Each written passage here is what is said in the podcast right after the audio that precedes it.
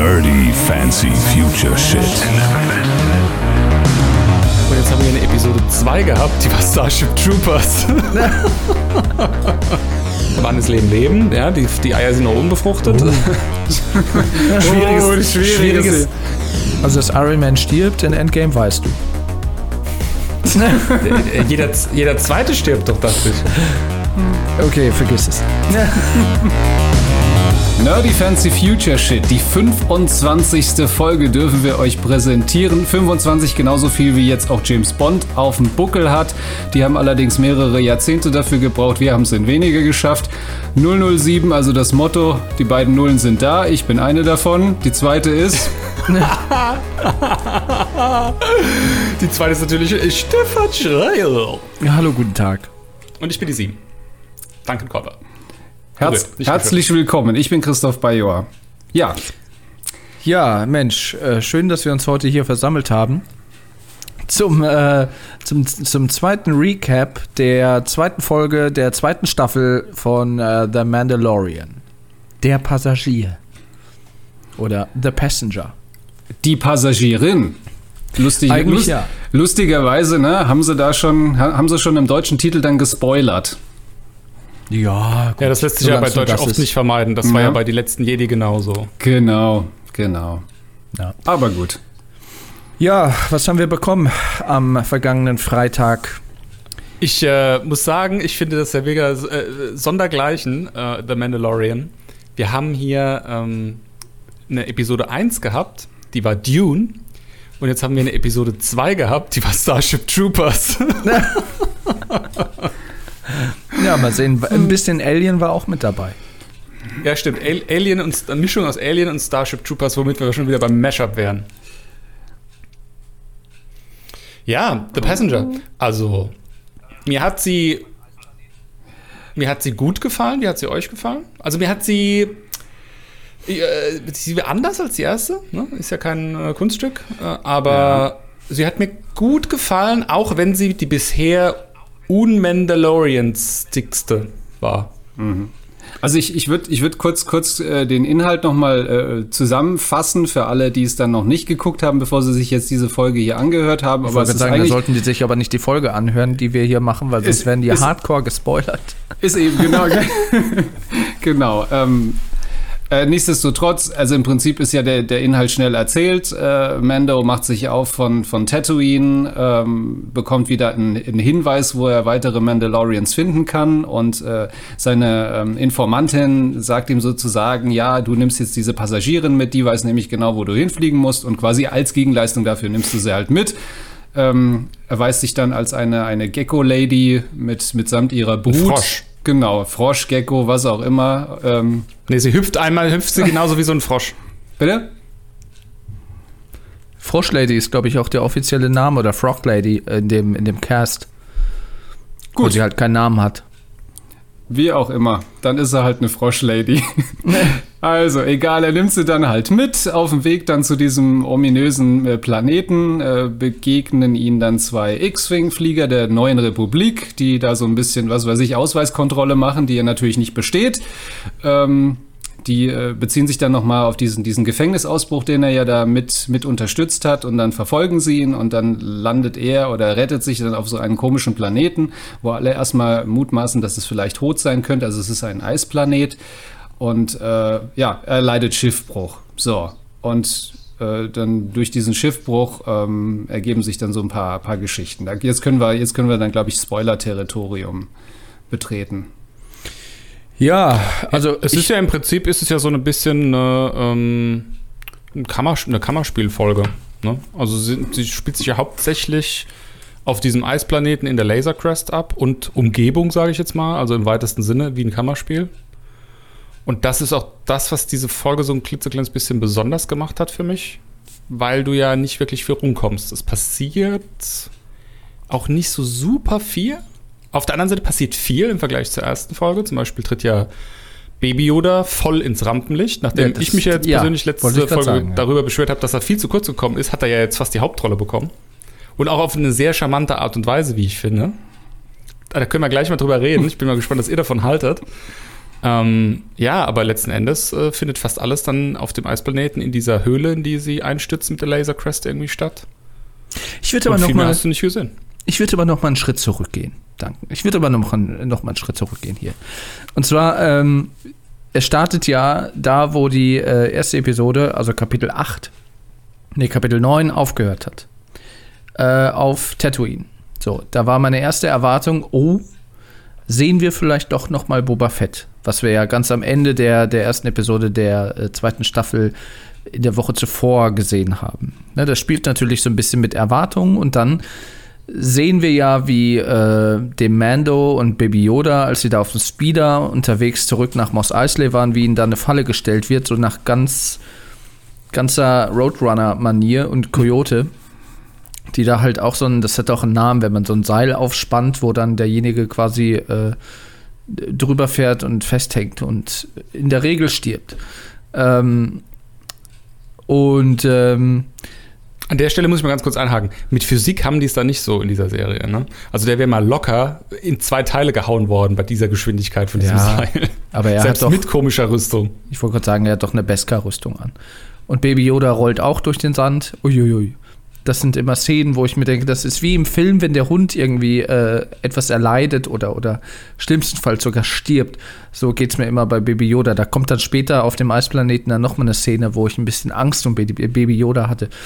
Und da war natürlich die Frage, äh, wer war das, die, den da die Falle gestellt haben? Erst hat man gedacht, okay, hängt da Boba Fett mit drin?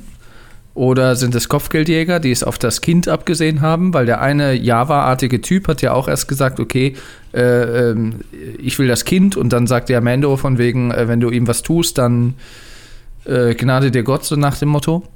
Ähm, dann hat er ihm aber als Gegenleistung oder als Al Alternative ja sein Jetpack angeboten, wo dann ja auch so ein bisschen deutlich wurde, das kann eigentlich nicht oder können keine Kopfgeldjäger gewesen sein, die es aufs Kind abgesehen haben, sondern das waren halt einfach Halunken und Banditen äh, von Tatooine. Und äh, was ich da aber, wo, worauf ich hinaus will, äh, was ich da interessant fand, war die quasi äh, wortlose Kommunikation zwischen Mando und Baby Yoda. Als ähm, der Mando, nachdem er ihm dann das Jetpack übergeben hat, dem Banditen, ihn so in die Luft geschossen hat, äh, er dann wie ein nasser Sack wieder zu Boden fällt, der äh, Java. Und äh, quasi Baby Yoda dann ganz skeptisch den Mando anguckt und Mando quasi einfach nur mit der Schulter zuckt. Das fand ich sehr amüsant. Da hat man echt mal wieder gemerkt, wie viel Chemie zwischen den beiden steckt, obwohl der eine nicht redet und der andere keine Mimik hat. Und auch gar nicht lebt, sondern nur eine Puppe ist. äh, ich finde ich find die Szene auf eine andere Art und Weise bemerkenswert. Ist euch aufgefallen, dass dieses Raketenjetpack genauso landet wie diese ähm, Raketen vom Elon Musk? So dieses, dieses Rückwärts-Landeverfahren. Stimmt. Und dann, geht, und dann gehen die aus und dann kippen die um. genau wie beim Elon Musk. Nee, beim Elon Musk, da stehen die doch auf so, auf so einem Stativ dann, die so, was so ausfährt oder nicht? Die kippen doch nicht so um. Plattform ist das. Mhm. Ja, wenn es gut läuft. Ja. Wenn es gut läuft, ja. Also das hat mich ja total dran erinnert. Da, da hat es für mich schon angefangen wieder mit so Referenzen zu anderen Sachen. Ne? Erst äh, Elon Musk und dann später Starship Troopers. Ja, aber das ist, äh, das ist auf mehrere Arten interessant. Äh, die wichtigste vielleicht, dass nach wie vor wohl eine bis jetzt noch nicht ganz klar herauskristallisierte oder herausgestellte Partei Interesse an Baby Yoda hat. Weiß man jetzt nicht, ob das jetzt äh, immer noch das Imperium ist und dass das Kopfgeldjäger sind, die jetzt irgendwie vom Imperium angeheuert wurden, oder vielleicht noch eine bis jetzt unbekannte Fraktion. Ja, aber ich glaube, das waren einfach äh, Banditen auf Tatooine, die da. Aber die äh, wollten ja konkret das Kind. Also die wissen ja schon, dass da was im, im Busch ist. Sonst würden die ja nicht sagen, gib mir den. Ja, gut, aber sonst hätten sie, aber wenn dem so wäre, dann hätten sie eigentlich nicht gesagt, ah, den Jetpack, ja gut, dann nehme ich halt den Jetpack. Also, das spricht dann wiederum dagegen, ne? Na gut, Beskar, dieses Material, aus dem die Sachen vom Mandalorian sind, muss da ja wohl wertvoller als Gold oder sonstige Edelmetalle sein. Ja. Naja, wobei, also es, ist, es, war ja, es war ja so, dass, dass der, äh, der Bandit ja wohl keinen weiteren Ausweg gesehen hat, weil Mendo hat ihm gesagt, wenn du dem Kind irgendwas tust, dann, was weiß ich, dann wirst du deines Lebens nicht mehr froh. Und hat gesagt, dann, dann nimm doch irgendwas im Tausch dagegen. Und dann hat er sich gedacht, mein Gott, die zwei anderen hat er schon ausgenockt, ja. Ich bin dann irgendwie der Nächste, dann suche ich vielleicht mein Glück in diesem Tausch. Das heißt, also, es ist nicht, es ist nicht ganz vom Tisch. Es spricht einiges dafür, was Stefan sagt, dass es einfach nur Banditen sind, aber ähm, es könnte tatsächlich immer noch sein, dass es irgendwie Kopfgeldjäger waren. Aber wenn, dann haben sie sich echt dumm angestellt. Ja. Naja, aber Ende vom Lied war, äh, Mendo und Baby Yoda, oder vielmehr Mendo, musste dann laufen mit Sack und Pack. Er hat ja noch die Rüstung von Boba Fett mit dabei gehabt. Die war vorher schon zerbeult und jetzt sieht sie wahrscheinlich noch schlimmer aus. Und äh, die haben sich dann aufgemacht zu Fuß, dann wieder nach Mos Eisley in die Kantina, wo wir dann nochmal äh, Pelimotto sehen, die Mechanikerin, die da gerade am Kartenspielen ist. Oder, oder Sabak heißt es, glaube ich, in der Star Wars-Welt. Kann man auch im Real Life kaufen. Gegen ein, äh, ja, eine, ein Ameisenwesen. Äh, gegen äh, Dr. Mandible heißt der. Warum auch immer er Dr. Mandible heißt, aber das ist dann halt auch so ein, so ein, so ein irgendwie so eine trockene Art von Humor irgendwie, wo man dann auch irgendwie sagt, so, warum heißt er jetzt Dr. Mandible? Aber egal.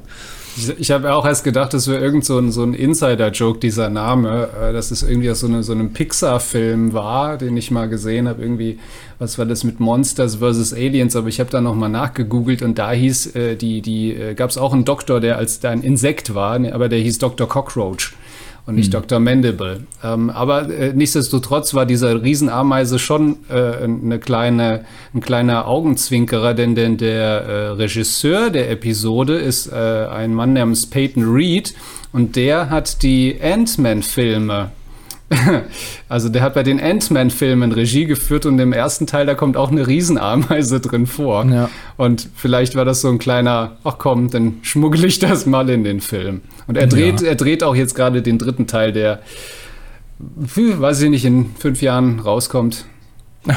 Wann auch immer. Ähm, ja, aber Dr. Mandible hat ja auch die Infos bekommen dann. Es geht ja da auch noch, Mando muss dann irgendwie ähm, äh, nochmal irgendwie Einsatz geben, irgendwie 500 äh, Credits oder was auch immer da die Währung ist. Und dann hat der, ja, dann Pelimoto hat dann ja gewonnen. Und äh, Dr. Mandible hat ihr dann quasi ähm, ja, die Infos gegeben, dass es da halt auf diesem Wasserplaneten ähm, Trask heißt da, glaube ich, dass es da wohl noch einen Mandalorianer, einen Mandalorianer gibt. Und äh, als, als Gegenleistung ähm, musste er dann die Passagierin, die Froschlady, dann ja auch noch mitnehmen. Und äh, genau, das hat ihm nicht so sehr gefallen, weil äh, die Froschlady hatte dann halt noch einen Rucksack voller Froscheier dabei. Die wollte ja ähm, auf diesen Wasserplaneten zu ihrem Mann, um dann quasi, dass der dann halt die Froscheier wie, wie nennt man das im Frosch-Aquariums-Jargon? Laich. Genau, Laich, damit, der, damit die Leichen können. Und ähm, Nee, geleicht hat sie ja schon, die müssen nur befruchten. Also, also die, die Eier ja. waren schon da, die, die, müssen nur befruchtet werden. Ach, die müssen befruchtet werden. Sag doch besamt. Oder besamt, ja. ne, das Thema Machtbesamung hatten wir schon mal in diesem Podcast. Bevor, warte mal, bevor du das jetzt weiter ausführst, lass uns noch mal ganz kurz über die Mechanikerin reden. Äh, wie heißt sie? Peli Motto? Ja die war für mich eine weiblich, ein weiblicher Han Solo und Lando Calrissian Crossover. Boah, ui. Da hast, ja. du aber, da hast du aber viel drin gesehen in den zehn Sekunden, die sie da wieder hatte. Ne, du siehst, ja, du siehst sie in der ersten äh, Folge von der zweiten Staffel und du siehst sie auch in einer oder mehrere äh, von den ähm, Folgen der ersten Staffel. Also man hat sie ja jetzt schon mehr als ein, zwei Mal gesehen.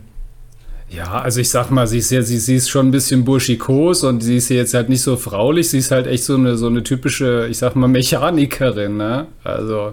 Ja. ja, aber sie hat ja auch, sie hat ja auch Lust am Glücksspiel auf jeden Fall.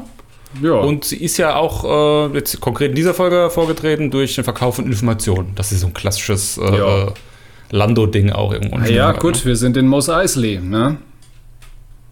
Übrigens, äh, Fun Fact: Das Kartenspiel, dieses Sabak ähm, damit hat äh, seinerzeit Han Solo den Millenn Millennium Falcon gewonnen und Lando Calrissian hat auf die Art und Weise quasi äh, Bespin geschenkt bekommen. Also es ist halt so ein, so ein Blackjack im Star Wars-Universum. Hm. Ne, und deswegen wird da auch halt viel gezockt, weil ich glaube, das ist so das probate Mittel, um gerade so im Outer Rim irgendwie auch an, an Güter und Reichtümer zu kommen. Und äh, ja, man kann natürlich dann verlieren oder man kann auch je nach Einsatz dann natürlich dann auch eine Ecke gewinnen. Ja, der Las Vegas Planet kam halt auch erst in Episode 8, die es ja auch nicht gibt. Ich weiß. Ja. Wie hieß der nochmal? Habe ich vergessen. Gott sei Dank. Kanto Bay. Kant, äh, genau, Kanto Byte. Ähm, naja, auf jeden Fall, ähm, draußen vor der Kantina wird gerade das Drachensteak gegrillt und man sieht da auch, dass Baby Yoda wohl ziemlich Kohldampf hat. ja, er, er, himmelt da schon das Steak an und dann kommt auch noch die Froschlady mit ihrem Rucksack voller Eier an, mit so einem Wassertank-Rucksack. Da war es dann völlig um ihn geschehen, weil wir wissen ja aus der letzten Staffel, dass er schon ein Fable für Frösche hat.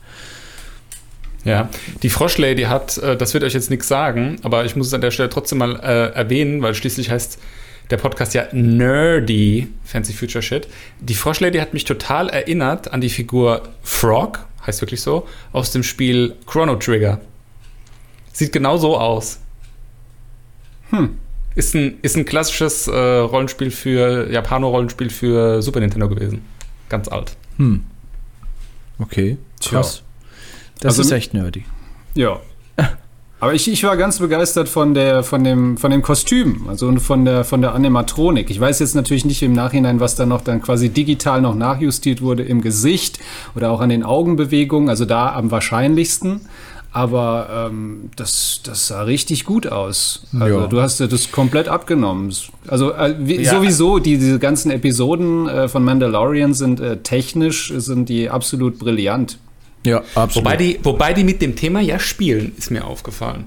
Also zum Beispiel dieser Dr. Mandible, über den ihr jetzt gerade gesprochen habt, äh, der ist ja absichtlich so gemacht, wie die Figuren in den allerersten Star Wars-Filmen, ne? also vier bis mhm. sechs gemacht wurden. Mhm. Also du siehst praktisch, wie diese Fühler so synthetisch, plastikmäßig so sich so ein bisschen so äh, bewegen, ne? wie die so wackeln, weil das halt doch nicht das echte Wesen ist, sondern halt letzten Endes doch nur ein Schauspieler, der irgendwie in so einem Kostüm steckt.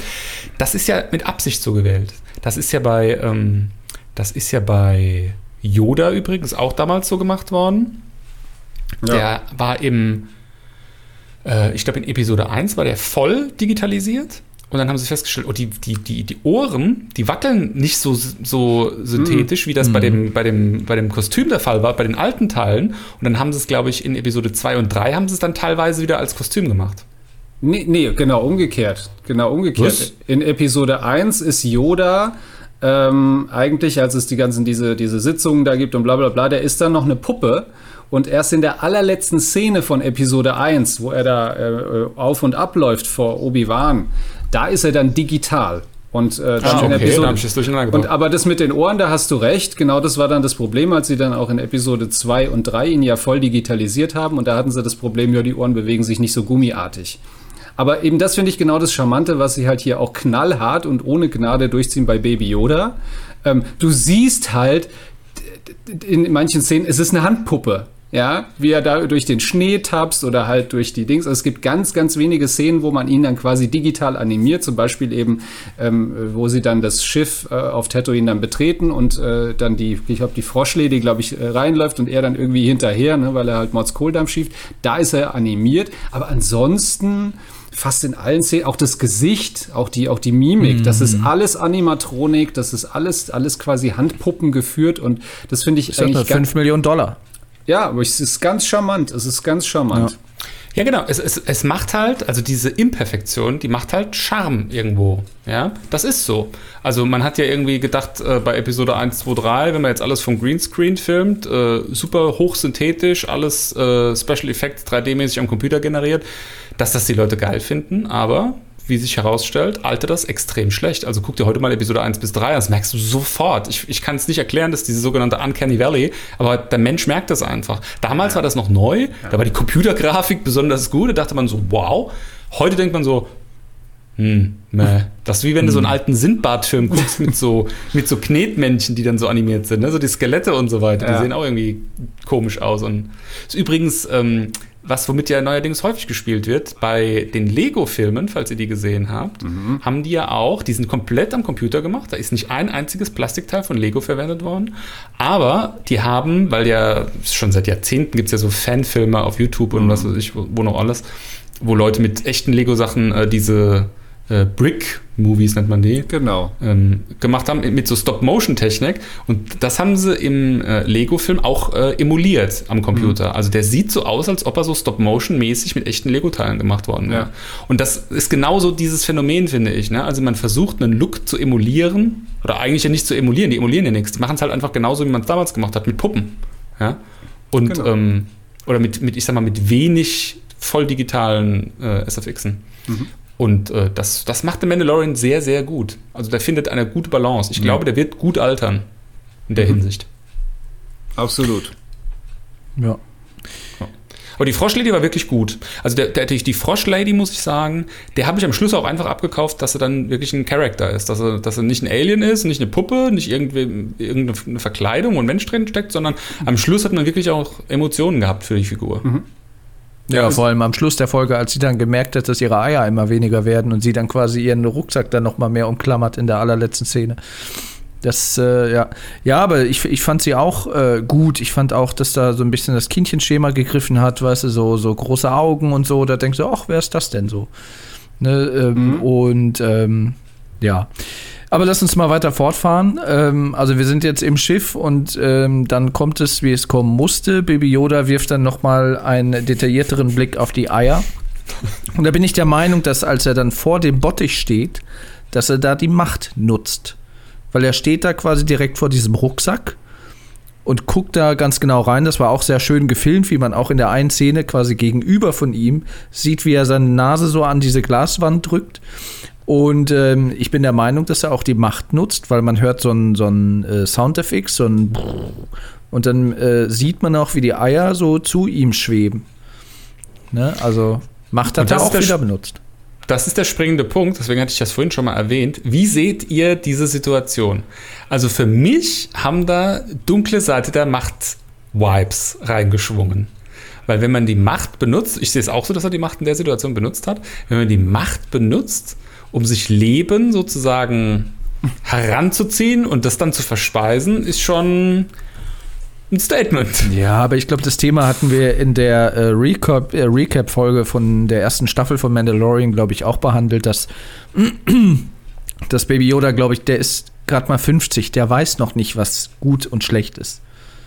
Ne? Also Ja. ähm, von, von Ja, aber das ändert ja nichts an der Tatsache, dass er ein Leben zerstört. Stück weit. also gut, der ich macht mein, das gut, ja jetzt- um zu jetzt- überleben auch. Jetzt sind, wir, jetzt sind wir natürlich wieder bei der äh, grundlegenden Frage, wann ist Leben Leben? Ja, die, die Eier sind noch unbefruchtet. Oh, schwieriges schwieriges, schwieriges Thema in Amerika, unschwieriges Thema in Deutschland. Ähm, ja, ich weiß es nicht. Ich finde, man kann schon da so ein bisschen was reininterpretieren. Also ich finde es ich find's so bottomline unproblematisch, weil, Also, keine Ahnung, du dürftest ja auch kein Hühnerei essen. Naja. Ja, aber es, ich, also für mich waren da so Vibes, die waren auf jeden Fall irgendwie so durch den Raum gewabert. Ach, ich, Ja, ich, würd- ich würde da, ich würd da nicht so tief reingehen. Ich glaube, also was man, also, naja, äh, also man hat es, glaube ich, bewusst so ein bisschen, bisschen reingebracht, damit sich auch Fans wie wir da so ein bisschen darüber kabbeln können. Ist das jetzt okay oder ist das nicht okay oder ist es einfach nur niedlich? Also die haben, das, du wirst ja auf mehreren Ebenen da, da bespielt, ja. Es ist zum einen, es ist natürlich super niedlich, wie er sich dann immer diese, diese Froscheier dann eins nach dem anderen da irgendwie reinpfeift. Auf der anderen Seite wird ständig betont, das sind meine Nachkommen, das ist meine Linie, das sind, ich habe nichts anderes. Und äh, du hast, du, also du bist in so einem moralischen Gewissenskonflikt, weil du dieses süße kleine Baby-Joderchen da hast, der da einfach Von zweifelhafter Moral. der, genau, der, genau, also willst, genau, willst du ihm jetzt hier eine Moral unterstellen oder ist er halt einfach nur ein Baby, das Hunger hat und der mag das halt und der muss, muss es sich halt in den Mund stecken äh, und, und äh, hört auch nicht mal auf, auf, ähm, auf den Mandalorian, der sagt, nein, du darfst das nicht, du darfst das nicht. Also, ja, also man hat da so, so einen kleinen Bruch drin. Ähm, wie gesagt, zu tief würde ich da würde ich da nicht reingehen, aber ähm, ja, also Äh, Baby Yoda ist da schon ein kleines kleines Arschloch. Christoph, du weißt ja, ich suche, ich suche immer Mittel und Wege, ähm, wie ich das irgendwie vielleicht doch noch verargumentieren kann, dass äh, John Favreau vielleicht das macht, was ich mir am allermeisten von ihm wünsche, dass er diese, diese, diese, diese Überleitung hinbekommt zu, es gibt nicht nur weiße und schwarze Macht, es gibt auch grau. Also, ich meine, Ja. klar, ich, das, ist jetzt, das ist jetzt viel reininterpretiert. Aber ich wünsche es mir. Also, wenn ich mir eine Sache vom Mandalorian wünsche, dann, dass er das schafft. Vielleicht ist dieses Darksaber ja auch schon so ein, so ein, so ein Wink in diese Richtung gewesen. Ja, also das sind alles so, das sind alles Indizien, klar, das bedeutet nichts im Moment. Kann auch sein, dass das alles irgendwann weggewischt wird, so J.J. Abrams-Style, so, nee, das hat gar nichts bedeutet. Da haben wir uns nie drüber nachgedacht auch. Aber ähm, ich würde es mir wünschen. Ich würde es mir wünschen, dass Ja. er irgendwie. Stell dir mal vor, wie geil wäre das denn? Du hast irgendwann so ein Baby-Yoda, der irgendwie graue Macht benutzen kann und irgendwie Top of the Pops der stärkste von allen wird. Das, Ja, aber- das würde ich so hart abfeiern. Wie gesagt, er ist 50, der wird auch im Laufe der Serie jetzt nicht wahnsinnig al altern. Jeder Zeitsprung, äh, den man da machen würde, wäre der Mando wahrscheinlich dann tot.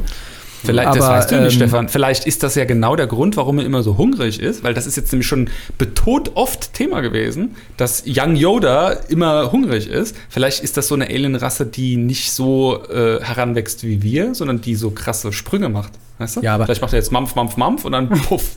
Guck dir mal Empire Strikes Back an. Als sie da auf Dagobah im Dschungel waren und äh, Luke dann auf Yoda stößt, bevor er wusste, dass es Yoda ist und Yoda quasi die, durch die ganze Ausrüstung gewühlt hat und irgendwie alles in den Mund genommen hat und total neugierig und nervig war und so.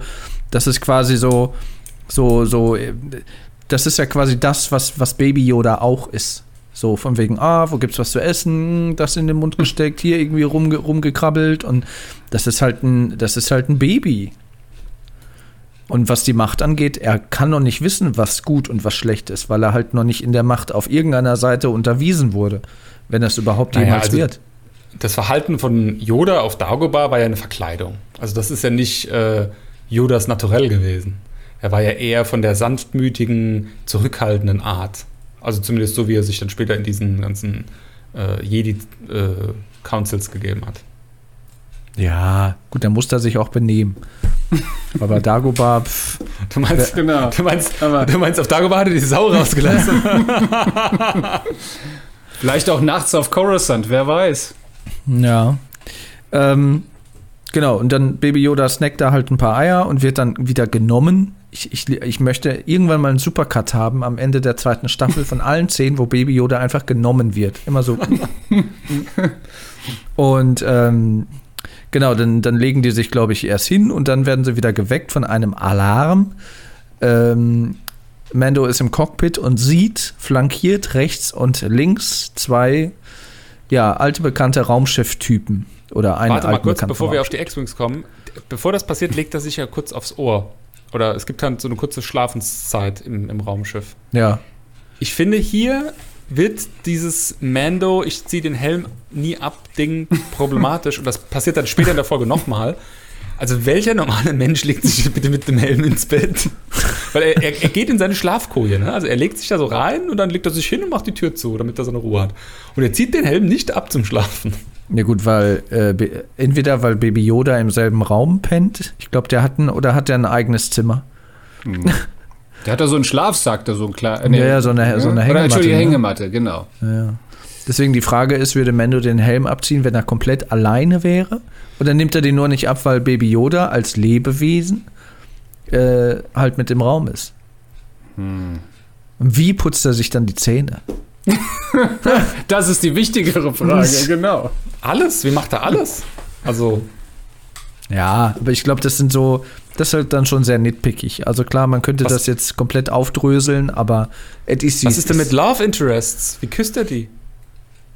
Ja gut, da gab es ja in der letzten äh, Staffel, gab es ja auch so einen Moment, hier auf diesem einen äh, Planeten, wo die hingeflüchtet sind, als dann so, so diese Krieg der Welten-Story äh, da irgendwie aufkam, äh, wo die da auch angegriffen wurden und äh, er das Dorf mit verteidigen sollte und äh, die ähm, quasi diese Anführerin von diesem Dorf, die da bandelte sich ja so ein bisschen was an. Und da gab es, glaube ich, auch eine Szene, wo sie seinen Helm schon quasi so in der Hand hatte und quasi fast so, ne, und dann in dem Moment sind irgendwie Schüsse gefallen und die Action ging los.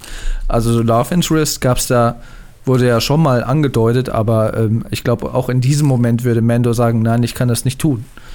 Weil Kodex und so.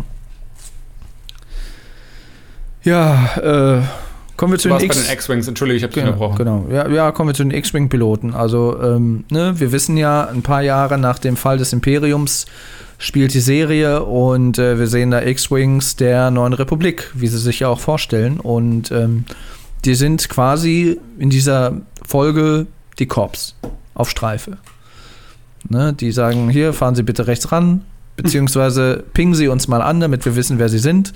Aber Mando hat äh, wohl offenbar keinen Transponder an Bord, ähm, um sich quasi direkt zu identifizieren, sondern muss quasi noch händischen Ping schicken, den er aber nicht schicken wollte, weil er weiß, dann verrät er sich, dass er äh, quasi beteiligt war an dem äh, Zwischenfall auf dieser Gefängnisstation, ne, die, was später ja in der Folge dann auch nochmal kurz aufgegriffen wird.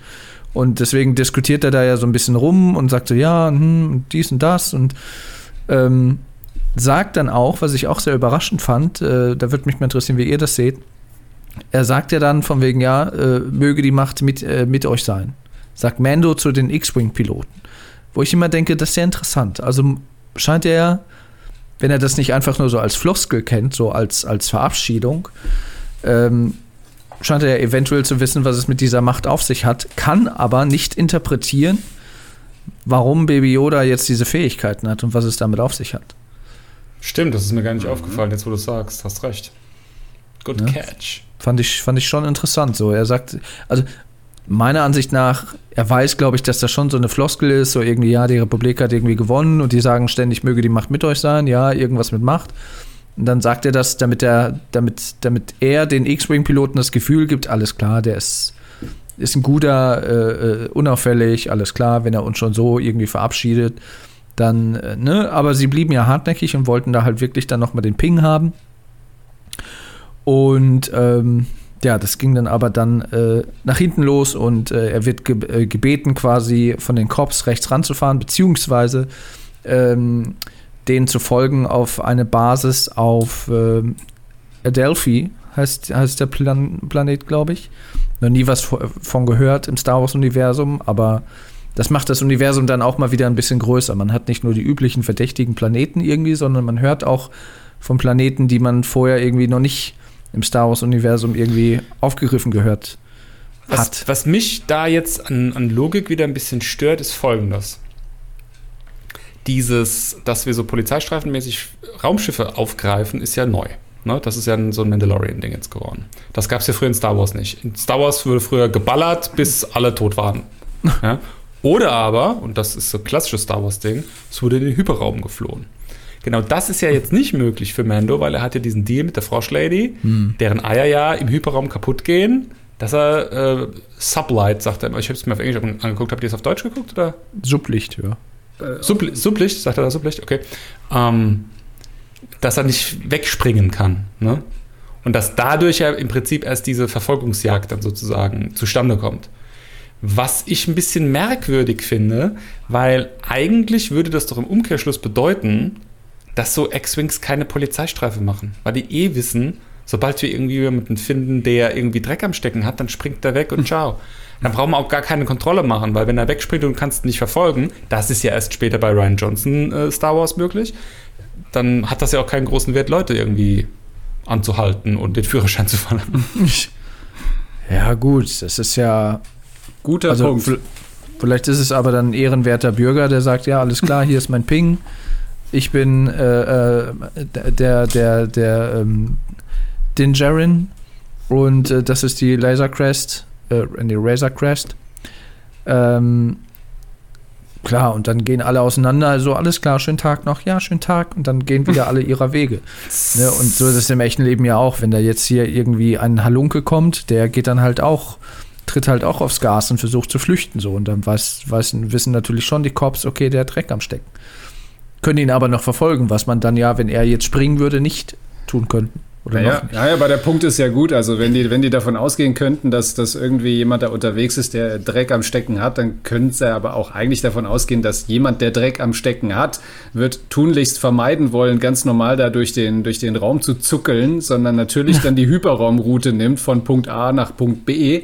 um da halt sein Schandwerk zu äh, vollziehen. Also äh, da bei dem Punkt bin ich äh, ganz bei Danken. Also ich glaube auch, dass das so ein kleiner, ich sag mal nicht Logikfehler ist, aber das ist einfach ein Plot-Device gewesen, mhm. halt, um einfach diese, diesen, diesen Crash halt zu äh, provozieren, weil wie soll es denn anders vonstatten gehen? Irgendwas musste, musste, irgendwas musste das ja in Gang setzen und das war das Notwendigste. Und dass das überhaupt so, so ein, nur so ein Plot-Device war, das hat sich für mich dann am Ende auch nochmal tatsächlich bestätigt.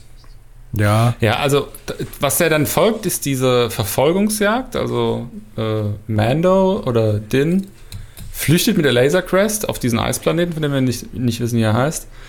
Und hier ist ja wirklich ganz großes Kino. Also das ist wirklich Star Wars Dogfighting vom Feinsten. Ähm, er, er, stellt sich auch als, aus, als ausgezeichneter Pilot heraus, äh, macht dann wirklich so wie ein Han Solo oder ein Ray dann später auch oder halt eben natürlich ein Luke Skywalker äh, hier richtig krasse Manöver durch mhm. Schluchten auf diesem Eisplaneten und so weiter und so fort.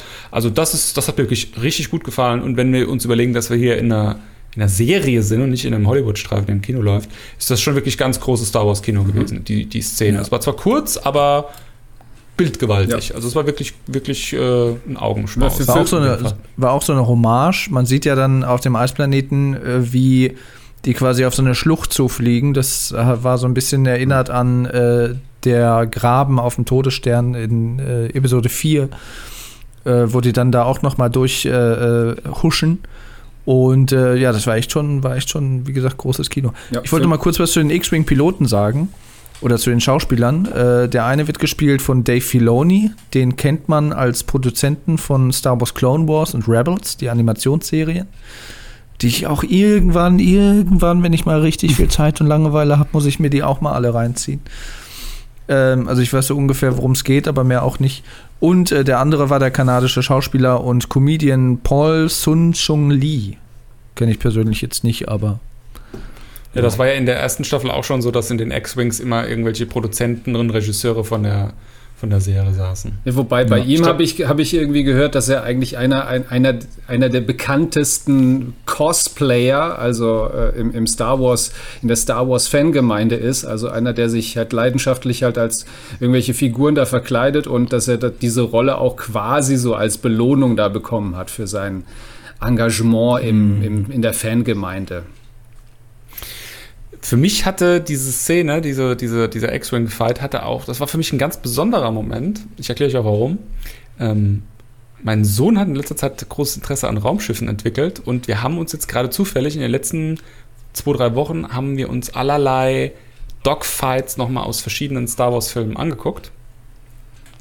Und mir ist jetzt bei dieser Folge von Mando aufgefallen, dass die X-Wings, die machen bei mir emotional was, das machen die ganzen anderen Raumschiffe nicht in, in Star Wars. Wenn die, ihre, wenn die ihre Flügel aufklappen, dann siehst du erstmal, was das für, ich weiß nicht, ob das jetzt bei mir Nostalgie ist und ob ich das irgendwie mit einer, mit einer komischen Brille irgendwie sehe, aber es kam nie wieder ein Raumschiff und jetzt, ich meine, jetzt hat ganz besonders in Richtung Abrams Star Wars Filme gesprochen, da kam nie wieder ein Raumschiff, was auch nur annähernd in diese Richtung irgendwie kam.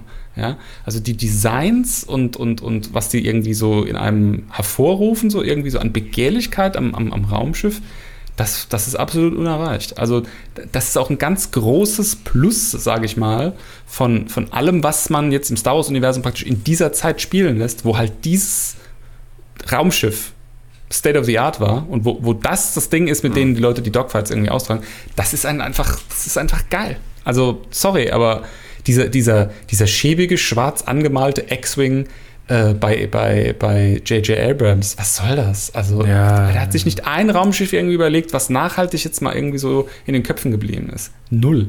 Ja. Der, der, der kreisrunde Roboter. Und das war noch irgendwie so die einfachste Idee. Oh, wir machen so einfach so eine rollende Kugel. Wow.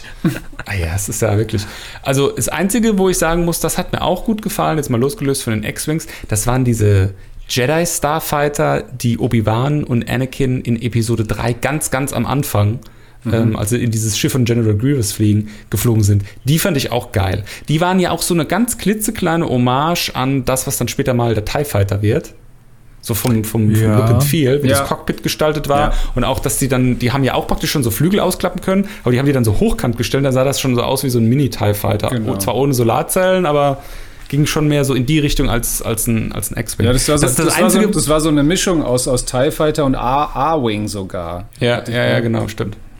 War das Also nicht das sogar ein das- A-Wing? Heißt nee, die das Klasse nicht auch A-Wing? A-Wing, nee. Nee, B-Wing war A-Wings oder gibt's auch, aber die kamen später. Genau, die kamen später. Ja, na, die Das, ist auch eine, das ist auch eine andere Firma, Stefan. Die, ähm, die, die ganzen imperialen Flugzeuge, die werden von einer Firma hergestellt und die ganzen Rebellenfahrzeuge werden von einer anderen Firma hergestellt. Genau. Also, im, mir ist jetzt gerade der Name entfallen, ich kannte auch mal die Namen davon. also die Imperialen definitiv von Jeff Bezos. Ne? Man äh, sieht aber auch, äh, dass äh, mit diesem ganzen Kriegswerk äh, ja auch gedealt wird äh, auf äh, Cantobite, auf dem Casino-Planeten. Ne? Aber egal, das spielt jetzt hier keine Rolle. ich weiß nicht, von was du redest, Stefan. Nie gehört. Aber ähm, ja, es stimmt. Also es ist halt ein super ikonisches Raumschiff. Also es ist in einer Liga mit, mit Raumschiff Enterprise. Also so, wenn du dieses Schiff siehst, weißt du Star Wars. Ja. Ne, wenn du, wenn du, also wie viele Raumschiffe können das von sich behaupten? Ja, wenn du jetzt irgendwie, also die popkulturell so einen Einschlag hatten. Also wenn es jetzt irgendwie die, ach, hilf mir mal, was gibt's denn noch für Raumschiffe? Ähm, ähm, Dann nimmst du Battlestar Galactica oder Ja, sowas. gut, also das ist Galactica, halt, ja. aber ja, aber die Star Wars Schiffe, die sind halt die, ja. fertig. Also Die die, die, ich könnte jetzt nicht mal genau sagen, wie, wie, wie von General Grievous das, das äh, Raumschiff irgendwie aufgebaut sein soll. Also du hast Star Destroyer, Starfighter, X-Wing. So, das ist Star, das ist Star Wars. Ja, Todesstern. genau. Dann hört es ja schon auf. Ja, und dann, wir, dann unterscheiden die sich ja nur noch in der Größe, aber die Form, das, da weißt du halt, das Ja. ist Star Wars. Ich habe es gerade mal, weil es mich interessiert, nachgeguckt. Kurt Drive Yards. So hieß die Firma, die die Sternenzerstörer, TIE Fighter und so weiter hergestellt hat. Im Star Wars-Universum jetzt. Oder meinst du, oder ist das irgendwie ein Spielzeughersteller, der die Modelle im Real Life gemacht hat? Nee. Im, Star, im Universum. Im Star heißt die Wars Firma Universum heißt die Firma so. Es gibt einen Namen für die Firma, ja, ja. Kurt. Okay, krass. Also es gibt, es gibt auch einen eigenen Planeten, Kurt heißt der, und da ist das dann alles hergestellt. worden. Übrigens, wenn man sich mit, de, mit dieser Lore auseinandersetzt, auch was, was gegen dieses ganze Sith-Geleiere aus äh, Episode 9 spricht. Weil wo, sollten die, die den ganzen Tech herhaben, wenn sie nicht irgendwie diesen Planeten Kurt komplett irgendwie mitgenommen haben? Ist schon ein recht unsexy Name irgendwie. Also für uns Deutsche auf jeden Fall. Wenn die, Hier wenn die Firma, Ja, so, die Firma Rainer hat sie hergestellt oder, Hel oder Helmut. Nee, nee Ku, Kuat geschrieben. Ich weiß, ja, ja. K-U-A-T. Aber ja, du hast recht. Kommt aus der Helmut-Werft.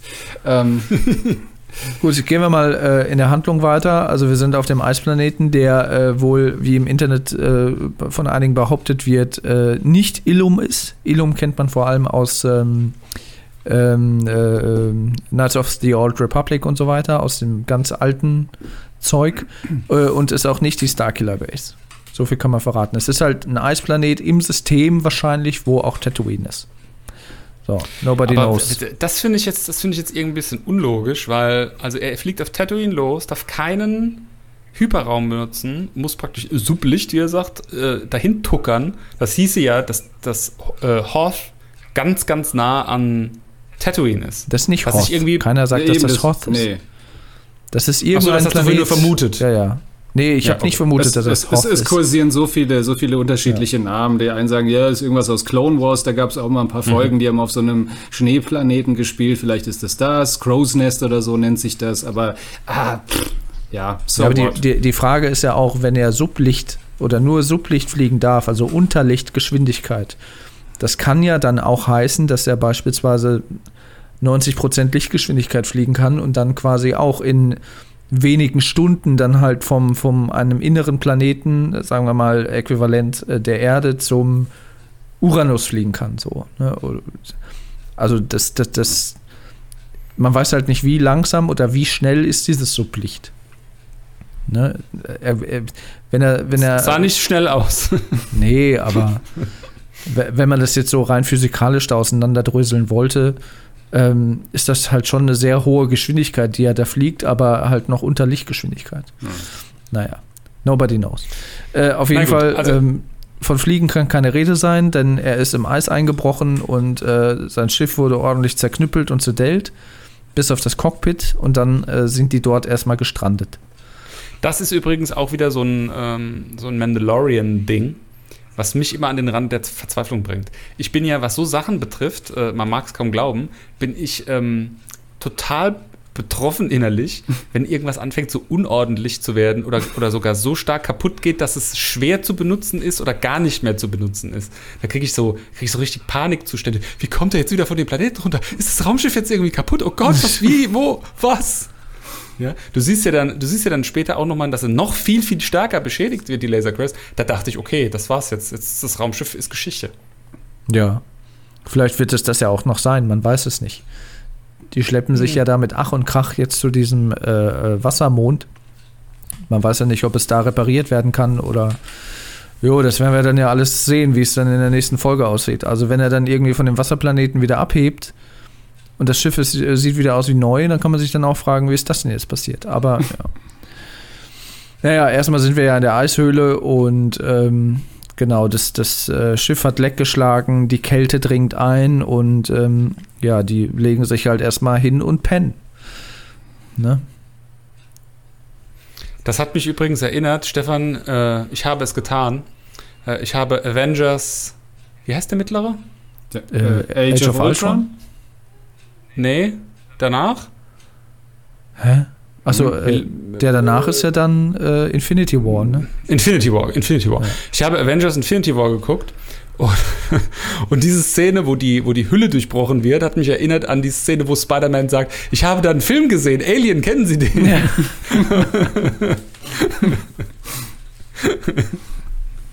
ja, den fand ich übrigens richtig gut. Also zu dem, zu dem Spider-Man würde ich gerne mal eine Folge auch machen. Oder wir könnten, so wie zu Sherlock Holmes, könnten wir mal eine Spider-Man generell Folge machen. Das wäre oh, mal ja. eine geile Idee. Das da könnte man auch den Miles Morales mit dem äh, Into the Spider-Verse mit reinnehmen und sowas. Stimmt, den gibt es jetzt aktuell auch auf Netflix oder bald zu sehen sogar. Dann, dann, dann hab, Der ist richtig dann, gut. Dann habe ich auch Hast du schon gesehen? Nee, eben noch nicht. Eben noch nicht. Richtig gut, Christoph. Richtig guter Film. Mhm, und nicht nur gut. richtig guter äh, äh, Zeichentrickfilm, es ist ein hervorragender mhm. Zeichentrickfilm. Es ist auch ein richtig guter Film, ohne dass er animiert ist. Ja, finde ich gut, können wir, können wir machen. Ah, aber das es kommt ja auch ähm, jetzt ein neues Spiel raus, äh, wo, also es, es gab schon ein Spider-Man-Spiel auf der PlayStation 4, das habe ich auch gezockt, das war ganz gut. Und jetzt kommt quasi noch mal so ein, ja, sagen wir mal, Spin-off, auch hier Next-Gen-Konsolen, PS5 und so weiter raus, wo du halt dann Miles Morales als Spider-Man spielst.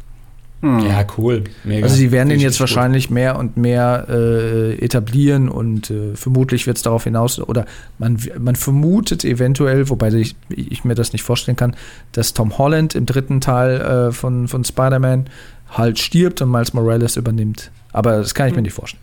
Tja. Aber wir sind ja, ja ich, hier ich, auch. Ich finde es einfach großartig, das muss ich an der Stelle einfach mal sagen. Ich finde es einfach großartig, dass jetzt mal ähm, ein, ein, ein Mensch mit dunkler Hautfarbe ein, ja. ein Superman-Darsteller wird. Also es ist einfach diese ganzen, also das ist ja nicht nur Marvel betroffen, diese ganzen Superhelden-Movie, äh, die ganzen Superhelden-Comics aus den, alles was halt nach dem Krieg kam, da DC, Marvel und so weiter und so fort, das ist ja durchtränkt von, von weißen Männern und Männern. Es sind zwar ein paar Frauen hier und da dann später dabei gewesen, aber hauptsächlich sind das weiße Männer. Das ist, finde ich, wirklich echt toll, dass da langsam mal aufgeräumt wird. Da wird es echt mehr als Zeit. Captain America, der neue, ist ja auch äh, schwarz. Das ist ja der ehemalige ähm, Falcon. Ja, das, das wirst du, wenn du, wenn du Endgame guckst und Avengers, dann äh, wirst du das sehen. Wie ist das? Wie muss ich ja die Reihenfolge jetzt nochmal einhalten? Also ich gucke mir jetzt den Infinity War an, dann gucke ich mir den Endgame an und dann darf ich erst den äh, Far From Home Spider-Man gucken, oder? Ja, wobei du kannst, ja. Du, also ja, also so, sofern du jetzt quasi das, das dicke Ende von äh, in äh, Endgame nicht schon weißt durch diverse Social Media. Ja, weiß ich. Das weiß also, ich. Ja. Also, dass Iron Man stirbt in Endgame, weißt du. jeder, jeder zweite stirbt doch, dachte ich. Okay, vergiss es. Okay, gut, wir haben jetzt gerade über Spinnen und, und weiße Männer gesprochen und äh, das kann man, kann man wunderbar den Bogen schlagen zu weißen Spinnen. Erzähl doch mal, ich Stefan. Ich wollte gerade sagen, zu Spinnen lässt sich ein guter Bogen schlagen. Ja, wir sind ja, wie gesagt, auf dem Eisplaneten. Äh, erstmal legen die sich schlafen. Was ich da süß finde, muss ich sagen, wie sich Baby Yoda an Papa Mando kuschelt. In der einen Szene. An die kalte der, Rüstung. Aber das fand ich auch irgendwie ganz nett, um da eingangs nochmal äh, anzuknüpfen.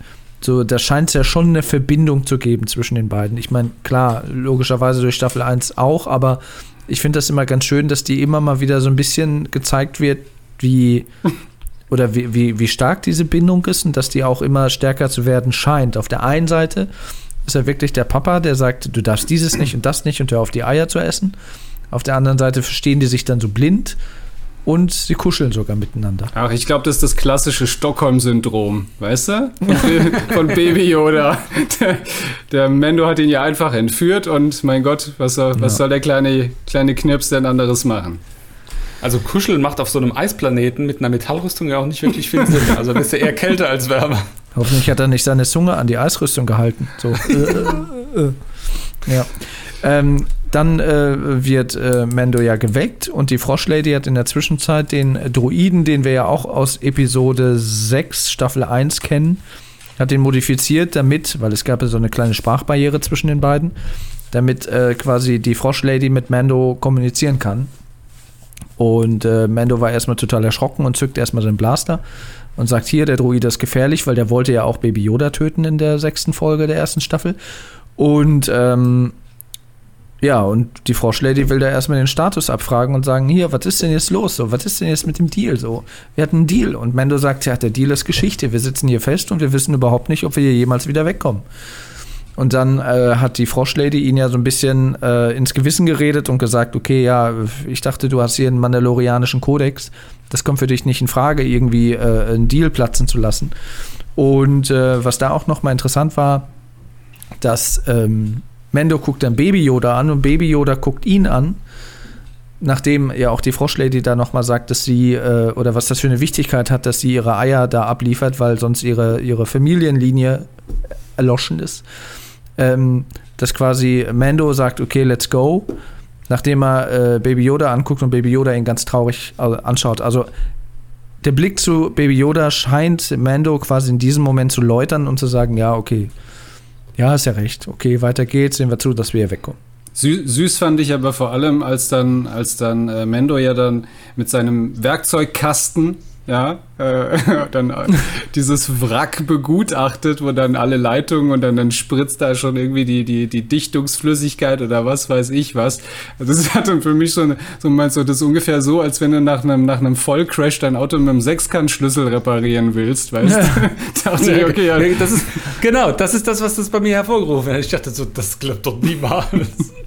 Er repariert es ja auch dann mit so einem Schweißbrenner oder so und fuddelt da irgendwie dran rum, aber ja. Ähm, ja, irgendwann war die Froschlady dann weg. Also Baby Yoda macht ihn ja, als er dann außen an den Reparaturarbeiten war, dann darauf aufmerksam, dass die Froschlady dann in so eine Höhle gelaufen ist, um da erstmal heiß zu baden mit den Eiern. Ab in den Hotpot. Und ähm, Unsinn. Ja, Froschsuppe. Ich meine, gut, es war kalt auf dem Planeten und sie hat da irgendwie dann diese heiße Quelle entdeckt und gesagt, okay, schmeiße ich mich und die Eier da erstmal rein. Hm. Und äh, Baby Yoda will dann quasi augenscheinlich mithelfen, die Dinger einzusammeln, spekuliert aber eigentlich nur darauf, sich da noch ein paar zu grabben und zu snacken. Ähm, und dann äh, heißt es dann wieder, nein, nein, es werden keine Eier mehr gegessen. Und dann äh, tapst äh, Baby Yoda da so ein bisschen rum und entdeckt andere Eier, die äh, mich so ein bisschen erinnert haben an äh, Alien. Absolut. Ne, wie die so aufgehen und wieder so glibbrige, er ist ja dann auch so eine glibbrige Babyspinne. Äh, ganz genüsslich. Der ist, wie gesagt, alles anscheinend. Und äh, damit aktiviert er dann äh, die zunächst kleinen weißen Spinnen, was äh, ja erstmal noch nicht so interessant war, aber man weiß eigentlich auch aus anderen Filmen, da wo irgendwie kleine Babyviecher herkommen, ist auch irgendwo ein Muttertier. Und äh, das kam dann ja auch. Und das ist, äh, Christoph, du wirst es auch schon wissen, ähm, dieses Vieh basiert ja auf einer äh, Konzeptzeichnung von Steve McCrory, der ja äh, in, den, in der alten Trilogie quasi so äh, Konzeptzeichnungen und Entwürfe geliefert hat, wie was aussehen könnte und so weiter. Äh, diese, diese Spinne, dieses, dieses Krignar, Krignars heißen die, glaube ich, das basiert eins zu eins auf einem Entwurf von äh, Steve McCrory. Ähm, die, also die Spinne, die hätte eigentlich auf Dagobah leben sollen, also die war quasi für Empire Strikes Back gedacht, äh, wurde aber nicht berücksichtigt. Und äh, was ich aber interessant finde, ist, dass quasi jetzt in Mandalorian so diese Ideen, die es halt früher gab, die halt nirgendwo ähm, äh, die wir noch nie zu Gesicht bekommen haben, die aber schon erdacht wurden, dass die halt jetzt umgesetzt werden. Ja. Großartig, das ist doch super. Also, so, das macht der John Favreau auch einfach clever. Also, was gibt es denn Besseres, als äh, sich von Lore befruchten zu lassen, die noch keiner kennt, ja. aber aus, dem, aus der ursprünglichen Lore sozusagen entstanden ist? Also, es ist ja. Und das unterscheidet auch meiner Meinung nach, weil in der letzten Folge habe ich mich ja so ein bisschen über den bisschen zu krassen Fanservice beschwert, aber das ist so ein Fanservice, wo ich denke, geil. So, ne, wenn ich das dann irgendwie, wenn ich äh, mir dann äh, Artikel durchlese und dann kommt dabei raus, so, hey, ja, ist Entwurf und so weiter und so fort, das ist so, das ist so mindblown. Das finde ich dann, das finde ich cool. Das ist so Fanservice oder auch so diese, diese Ehre des ganzen Lore, wo ich, das kann ich honorieren. Ja, also, da kann ich Applaus klatschen. Das, das, ist echt cool. Genau, das hatten wir ja auch schon festgestellt, dass wir es hier mit jemandem zu tun haben, der tatsächlich mit, sich mit Star Wars Experten und ich garantiere dir auch mit den ein oder anderen Fans zusammengesetzt hat in so einem Expertenrat und wahrscheinlich äh, haben sie mal ein bisschen Brainstorming gemacht und hier das kann rein, das kann rein, das kann rein. Also ja, ja die wissen, die wissen, was sie tun. Absolut. Absolut, und, ja. Ähm, ja, dann, dann erstmal kommen die kleinen Krabbelfiecher und dann sind sie auf der Flucht. Äh, Froschlady müssen, oder erstmal müssen alle hastig die Eier dann nochmal einsammeln. Froschlady muss sich noch was anziehen und ähm, dann flüchten sie wieder Richtung äh, Schiff und werden dann verfolgt von den kleinen weißen Spinnen, beziehungsweise dann ja schließlich auch von der von dem Muttertier, was augenscheinlich Mando dann ja auch ausschaltet durch diese Haftbomben. Ähm, aber man konnte sich eigentlich denken, dass äh, da man das Tier noch nicht tot gesehen hat, äh, war es eigentlich nur eine Frage der Zeit, wann es wieder auftaucht und gegen Ende sollte es ja dann auch wieder so sein. Ähm, genau, die drei wurden dann eben verfolgt bis ins Schiff hinein und auch die Viecher sind ins Schiff eingedrungen und da gab es dann ja, auch. Ja, aber da, da, wisch das jetzt mal nicht so schnell weg. Das war, das habe ich ja ganz am Anfang schon gesagt, das war pur Starship Troopers für mich. Also, das ist genau diese Art, wie die mit den Aliens umgegangen sind auf diesem Bugplaneten, wo dann plötzlich so Tonnen und Tonnen und Tonnen von Bugs auf die zugestürmt kommen und wo du denkst, jetzt ist alle Hoffnung fahren gelassen, jetzt ist das Ende ist nah. Und genau diesen Moment hast du da auch, ja. Die Spinnen, die kommen schon, die sind im Cockpit vom Raumschiff, ja. Also das, das letzte Refugium, das letzte Zufluchtsort, den es noch gibt, irgendwie auf diesem Planeten.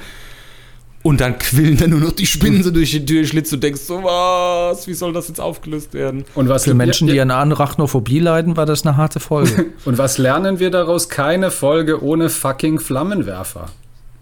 Stimmt, ja. Ja, der, stimmt, der ist immer nützlich. Den hat er bis jetzt fast in, ja, ich glaube, in jeder Folge eingesetzt. Mal gucken, ob er es auch auf diesem Wasserplaneten machen kann.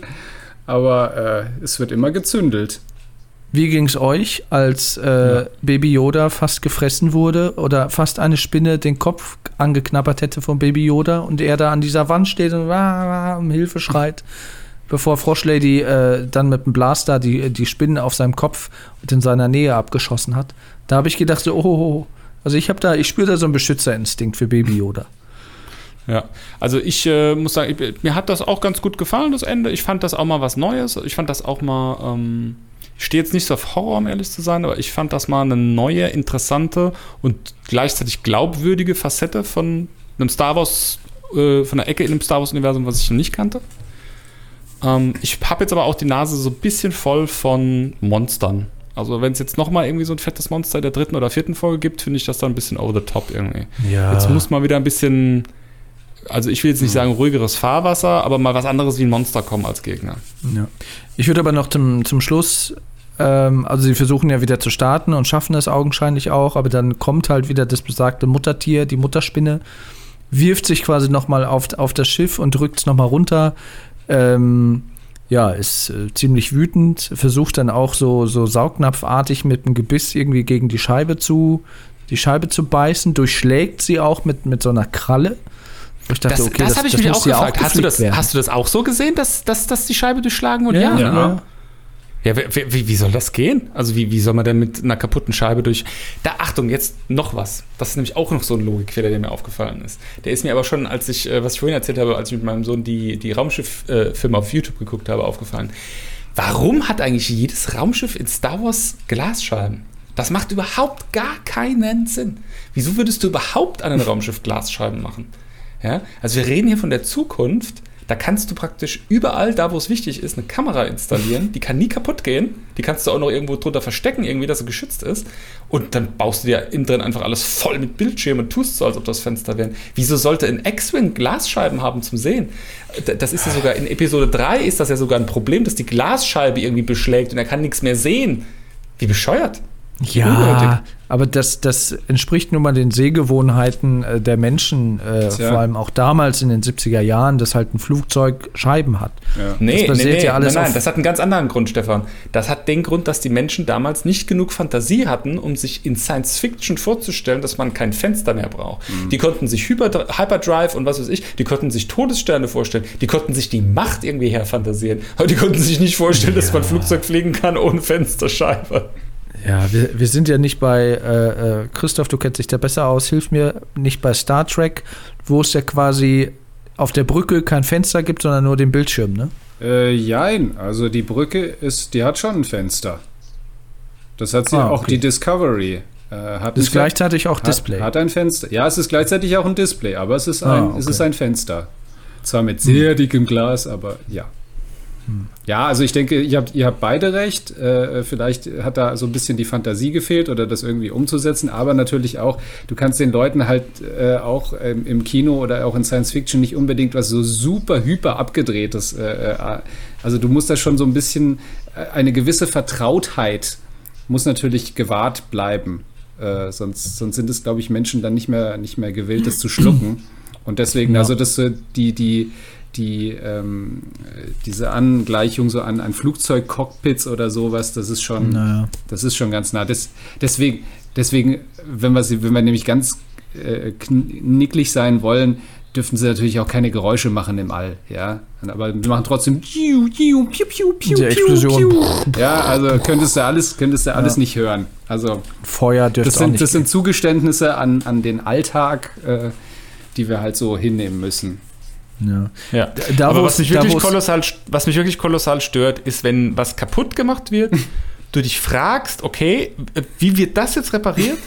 Und das dann komplett offscreen passiert. Das, das, mhm. das hasse ich. Ja. ja. also als in dem Moment, wo dieses Bein von der Spinne durch das Glas geschlagen ist, dachte ich so, oh, die kommen nicht mehr vom Planeten runter.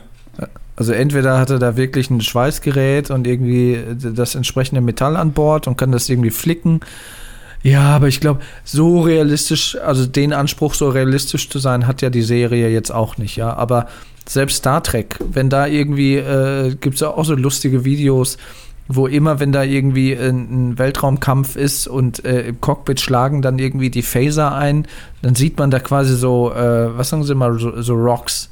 Da sind immer so, die Trümmerteile sind immer so Steine irgendwie, ne? Und, und äh, das ist ja auch nicht realistisch. Und äh, zum Thema Raumschiff, ähm, wo man, wo es halt schon so ein bisschen abgespaceter wird, was so die Raumschiffentwicklung angeht. Da müssen wir in einer gesonderten Folge nochmal drüber reden, Christoph, ist bei Star Trek Discovery in der aktuellen Staffel, wo die ja jetzt quasi im Jahr 2900 oder 3000 irgendwas sind, ja. ähm, wo man jetzt schon sieht, die Raumschiffe zu dieser Zeit, zum Beispiel von diesem Kurier in der ersten Folge, das ist halt schon, das hat halt dann schon nichts mehr mit dem Star Trek zu tun, wie man es kennt. Die sind halt voll digitalisiert. Mhm. So, und das ist so die, die nächste Evolutionsstufe. Und wie gesagt, Star Wars, das ist halt, äh, die, diese ganzen Dogfights sind ja nicht umsonst äh, inspiriert an so Zweitweltkriegsmaterial äh, und Vietnamkrieg und dies, das. Ähm, und demzufolge sehen die Raumschiffe oder die X-Wings speziell äh, von, von, den, von den Prequels mal ganz abgesehen, von diesem spiegelnden äh, Naboo-Raumschiff von, von, von der Königin da, ähm, sehen die X-Wings ja auch sehr rustikal aus und sehr, sehr mechanisch irgendwie. Ja. Und natürlich haben die dann halt ein Cockpit mit dem Fenster. Ja, man muss immer, man muss immer mitdenken, Science-Fiction-Filme sind immer auch das Kind ihrer Zeit. Ja. ja, also auch wenn wir, wenn wir jetzt gucken, also Minority Report, einer der, der wie ich finde, äh, äh, gut besten Science-Fiction-Filme, die zum, zumindest so eine Zukunftsvision projizieren. Aber natürlich basieren diese Projektionen auch auf einem Kenntnisstand aus dem Jahr.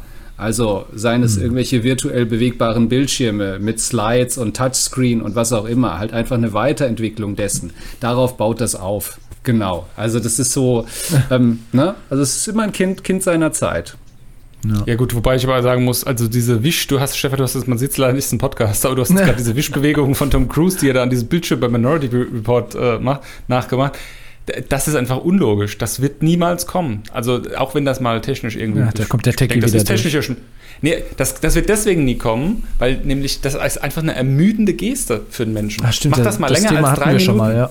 Ja, das, das macht niemand. Das ist, das ist auch genau der Grund, warum Handys so erfolgreich sind. Da kannst du dich so krumm und buckelig machen, kannst nach unten gucken. Das ist bequem. Ja? Aber hier die, den Arm höher heben als den Kopf, das kannst du vergessen. Das machst du zwei, drei Minuten, dann bist du müde. Dann willst du es nicht mehr machen. Kriegst Also wird es dann irgendwann so ein Interface sein, was über die Augen läuft. Auch das macht die Augen müde. Also das müsste, keine Ahnung, Ja, eher so beim wie Hawking Smartphone das gemacht hat, du den irgendwie so Finger. über Gesichtsmuskeln oder so irgendwie was. Ja. Tja. Naja, man weiß es nicht, wie das Cockpit von der Razor Crest ähm, dann doch noch gehalten hat, damit sie nicht wie im Alien-Film in, in, ins Vakuum gesaugt worden sind. Es hat ja dann irgendwie gehalten. Äh, eine Sache noch, dann sind wir auch am, äh, wirklich am Ende der Episode. Der Tag wurde ja gerettet von den X-Wing-Piloten, die äh, ihn äh, ja ursprünglich überhaupt in diese Lage gebracht haben. Man hört dann nämlich draußen nur ein Blastergewitter von äh, X-Wings und dann später nochmal so Gewehrsalven von äh, so einem äh, Blaster. Die beiden X-Wing-Piloten haben dann quasi die, äh, die, die, die große Spinne getötet und dann nochmal die äh, kleinen Spinnen, die noch auf dem Raumschiff waren, äh, abgeschossen. Und äh, der Mando wusste erstmal auch nicht so, was los ist, warum die das jetzt tun, warum sie ihn Weil nicht die Scheibe beschlagen war. weil, weil sie, weil, warum sie ähm, ihn nicht sich selbst überlassen. Aber sie erklären es ja dann. Und zwar haben die ja dann durch die äh, Authentifizierung des Schiffes ja mitbekommen, dass das das Schiff war, das auch bei dieser Gefängnisstation involviert war, was quasi die Banditen dort festgesetzt hat in der Zelle.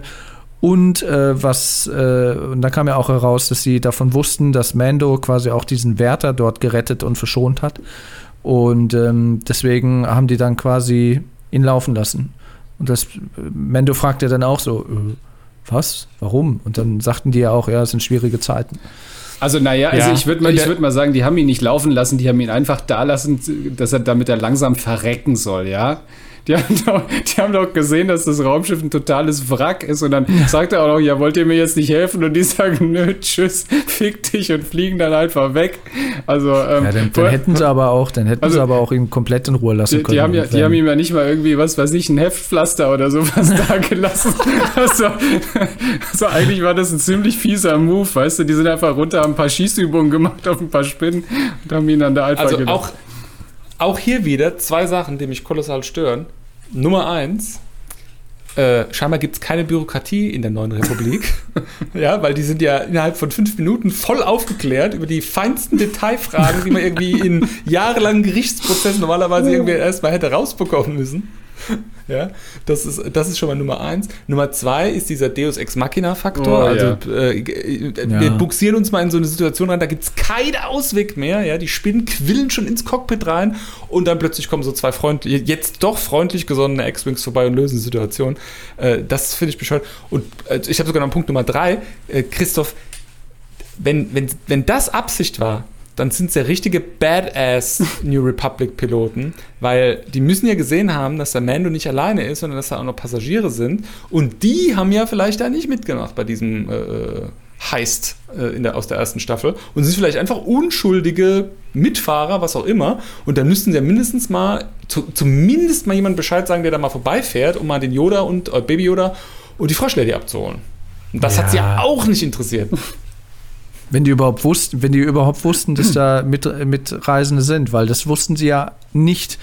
Also die sind zwar äh, kurz waren sie davor aufzufliegen, als sie noch im Weltraum waren und äh, die Froschlady irgendwas sagt. Und die sagen, ja, was war das? Und er sagt, ja, da hat irgendwie ein Ventil, hat der Unterdruck erzeugt und deswegen bla bla bla. Deswegen entweder haben die das geglaubt und die dachten, okay, der ist alleine unterwegs und haben ihn deswegen da sitzen lassen oder ja. Ja. Also wenn sie, wenn sie wussten, dass er noch Mitfahrer dabei hat, dann stimmt's. Dann hätten die eigentlich aufgrund ihres, ihres Ethos der Republik und ah, wir sind ja so gut, sagen müssen, okay, Rescue. Ja, aber nichtsdestotrotz, wir haben ja jetzt gelernt, dass, dass äh, der Mandalorian äh, quasi der. Nee, eigentlich kann, kann äh, MacGyver sich eine Scheibe abschneiden vom Mandalorian. so, gut, so gut wie er sein Raumschiff wieder einigermaßen flott gekriegt hat, äh, konnten sie ja dann trotzdem nicht nur abheben, sondern dann durch den luftleeren Weltraum fliegen. Ne? Ja. Aber was die, was die X-Wing-Piloten angeht, also da könnte man meiner Meinung nach eine komplette Episode damit füllen, was, was die Rebellen bzw. die neue Republik für eine zweifelhafte Moral hat. Die, die sprengen ja auch äh, 0, nichts, zwei Todessterne mit was weiß ich, wie viel 100.000 Bauarbeitern, die vollkommen unschuldig sind, einfach mal so in die Luft. YOLO, Prisoners of War, boom. Ja, mein Gott, die wussten, bei wem sie ihren Vertrag unterschrieben haben, oder? Ja, ja. Gut, da könnte man auch äh, abendfüllende Gespräche und Podcast-Episoden zu dem Thema aufzeichnen. Naja, auf jeden Fall sind sie dann. Das ist auch ein äh, populäres Thema in Kevin Smith-Filmen übrigens. auf jeden Fall klapperkistenmäßig dann vom Planeten runtergekommen. Hinten die Heckklappe, die waberte da noch so rum und hängt da noch am seidenen Faden und ja. Das ist die Szene, die man aus dem Trailer auch kennt, ne? Ja, ja, wo man sich ja auch gefragt hat, okay, was ist da passiert? Aber jetzt wissen wir es ja schon. Was ich auch immer ganz schön finde, ist eigentlich, dass so, so Szenen, die man aus dem Trailer äh, kennt, dass die schon relativ zu Anfang abgearbeitet sind. Sodass man weiß, ja, das okay. Das ist ein Indikator, dass nochmal was Gutes kommt, was ja, man nicht ja. gesehen hat. Und äh, deswegen, äh, kleiner Forecast, in der nächsten Episode sind wir ja auf dem Wasserplaneten, auf, auf Trask.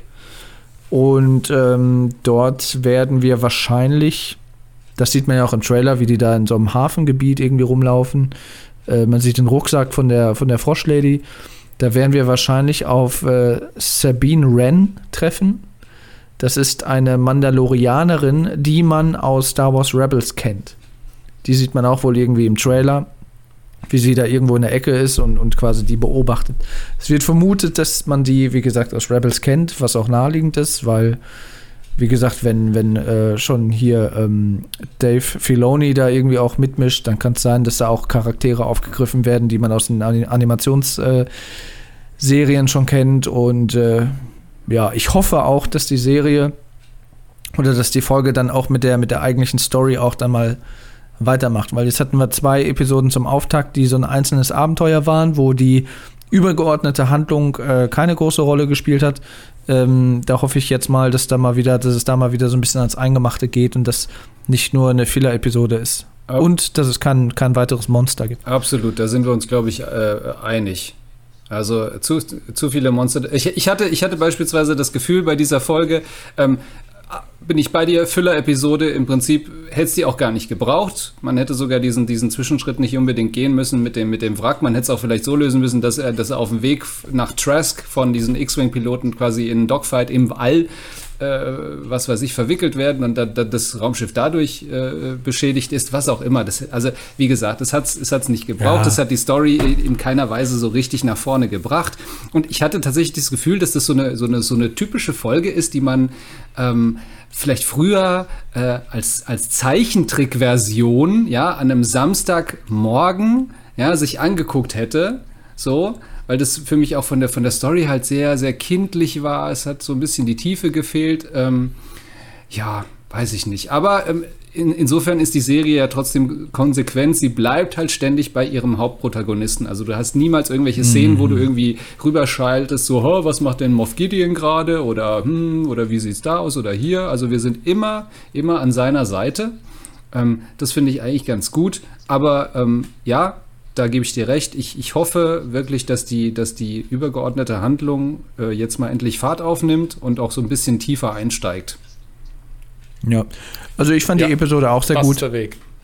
Es ist, äh, ich, es hatte schon Star Wars Vibe durch die X-Wings und so weiter. Äh, es hat halt nichts zur Story beigetragen, aber ja, ich habe mich schon abgeholt gefühlt und wenn ich jetzt entscheiden müsste, welche Episode mir besser gefallen hat, die erste oder die zweite, würde oder bin ich sogar fast versucht zu sagen, dass mir die zweite besser gefallen hat als die Auftaktepisode. Hm.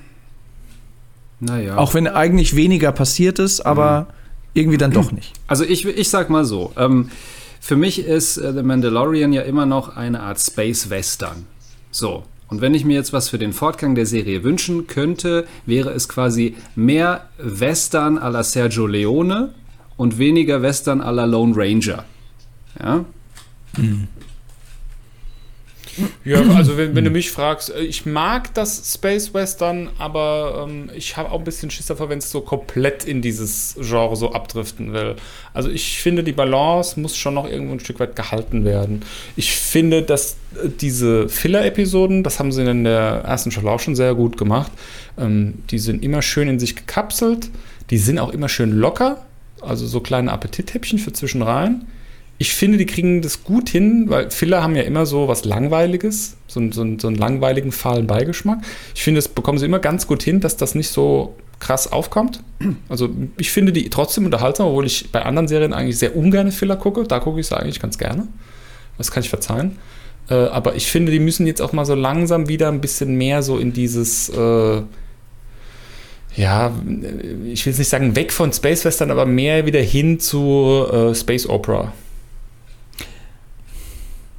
Naja, aber das, da, ist, da ist halt genau die Frage, ob, ob diese Serie das leisten kann oder auch überhaupt will. Weil, wie gesagt. Nee, ich will jetzt, ich will jetzt kein, ich will jetzt kein Star Wars-Film. Das hatten wir ja in der letzten Episode auch schon besprochen. Ich will jetzt kein Star Wars-Film. Ich will nur, dass die Balance eigentlich so beibehalten wird, wie sie ist. Ein klitzekleines bisschen weniger Space äh, Western bei der nächsten Folge vielleicht und dafür ein bisschen mehr Space Opera, bin ich schon zufrieden. Mhm. Ich will nicht, dass es ganz äh, weg genommen. Ja, ja, ja. Also ich bin da, ich bin da auch eher bedanken. Also wenn da, wenn da mal so eine Folge dazwischen ist, die mal einen anderen Planeten zeigt, die mal so ein bisschen im Weltraum spielt, die, ja, also habe ich da auch nichts gegen. Aber wie gesagt, die nächste Episode muss mal wieder mit, mit äh, folgenübergreifender Handlung äh, ja. daherkommen, weil ja, sonst wird es dann wirklich dann auch ein bisschen langweilig, weil man man, man kennt die ja schon aus Episode, äh, äh aus Staffel 1 und man will jetzt auch wissen, wie es weitergeht mit Moff Gideon, was mhm. mit dem mit dem Child ist und, und welche Charaktere da irgendwie noch mit involviert werden und so weiter. Und äh, das muss halt jetzt in der nächsten Episode auf jeden Fall kommen. Gut, dann würde ich sagen, that's a wrap. Ja, wunderbar. Ähm, wir hören uns äh, nächste Woche. und ähm, genau, vielen Dank an Christoph Danke, danken. Und ähm, danke dir, Stefan. Ja, Stefan, du warst ja, du warst ja heute sowas wie ein äh, Absolut, das, Master of Ceremony. Das war schon, das war, das hatte schon Hörspielniveau. Beim nächsten Mal bitte mit verstellten Stimmen auch arbeiten. Ja, ich, ich habe mir hier eine lange Liste an äh, Stichworten gemacht. Weil äh, ihr habt gedacht, ah, ja, gut, das geht ja schnell, geht ja, ja schnell. Das, ja, der, der, Christoph, der Christoph hat das noch nicht verstanden, dass man vorher nicht sagen darf, das wird eine kurze Folge. genau das Gegenteil passiert dann nämlich. Ich glaub, ja, ja, wir sind sogar länger, also wir sind sogar länger als bei der ersten. Ja. ja. Ähm, ja, wie gesagt, vielen Dank. Folgt uns auf unseren äh, Social Media Kanälen auf Instagram, NFFS Podcast, auf äh, Snapchat und TikTok und was weiß ich nicht alles. Video von Stefan kommt bald. Ganz wichtig an dieser Sache ist natürlich ein Abonnement auf der Plattform, äh, Podcast-Plattform äh, eurer Wahl, äh, Apple und Spotify und natürlich auch bei Apple eine Rezension, wie toll ihr diese Episode fandet. Da ist mir übrigens die Woche mein Herz dahin geschmolzen, hat mein Sohn zu mir gesagt, Papa, ich habe dich abonniert. oh. Der hat, mit, der hat mit acht schon äh, iTunes? Äh, ja. Der hat äh, mhm. die Podcast-App und dann Weißt du, Abonnement. Sätze, Sätze, die vor fünf Jahren noch gar keinen Sinn gemacht hätten, ne? Ja. Papa, Papa ich habe dich abonniert. Na. Sehr schön. Ja, schon krass.